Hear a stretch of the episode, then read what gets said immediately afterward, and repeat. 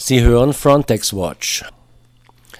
Die deutsche Bundesarbeitsgemeinschaft Pro Asyl berichtet am 9. September 2012 auf ihrer Internetseite Folgendes.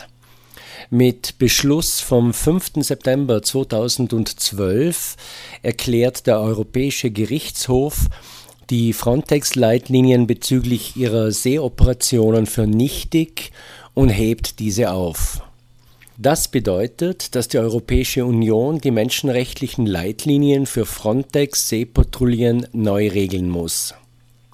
Zwar bleiben die darin geregelten Leitlinien so lange in Kraft, bis im Rahmen einer angemessenen Frist eine Neuregelung erlassen wird, dennoch muss die Europäische Union nun ihre menschenverachtende Politik ändern.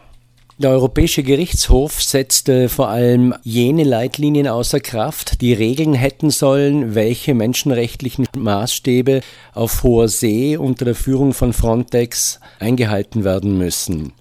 In den derzeitigen Leitlinien ist festgelegt, dass Frontex beispielsweise das Zurückweisungsverbot nach der Genfer Flüchtlingskonvention beachten müsste. Die Frontex-Leitlinien sind aber an vielen Stellen so unkonkret und schwammig, dass sie Frontex einen extrem großen Interpretationsspielraum einräumen. Zum Beispiel in der Frage, unter welchen Umständen Bootsflüchtlinge auf alle Fälle auf EU-Territorium gebracht werden müssen. Es gibt genügend Berichte, die darauf verweisen, dass Frontex Bootsflüchtlinge beispielsweise einfach in die territorialen Gewässer nordafrikanischer Staaten zurückgedrängt haben.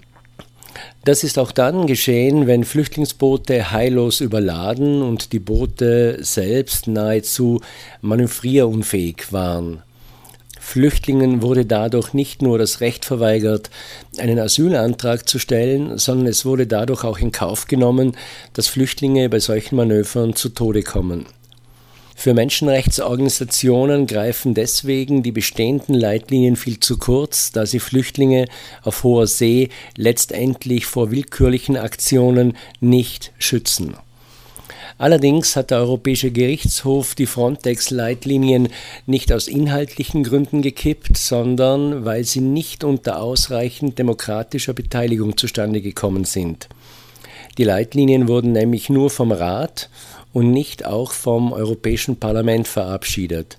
Mit dem Beschluss des Rates wurden jedoch wesentliche Bestimmungen des Schengener Grenzkodex geändert, der bekanntlich ja auch vom Parlament mitbeschlossen wurde. Die Gesetzgebungskompetenz des Europäischen Parlaments wurde durch den Beschluss der Leitlinien also in unzulässiger Weise umgangen. Der Gerichtshof stellte am 5. September 2012 jedoch fest, dass der Gesetzgeber der Europäischen Union eine Materie dann selbst zu regeln hat, wenn sie wesentlich ist.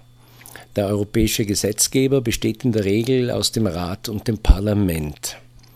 Dass der Europäische Gerichtshof den menschenrechtskonformen Umgang mit Bootsflüchtlingen als wesentlich eingestuft hat, ist ein wichtiger Punkt der Begründung.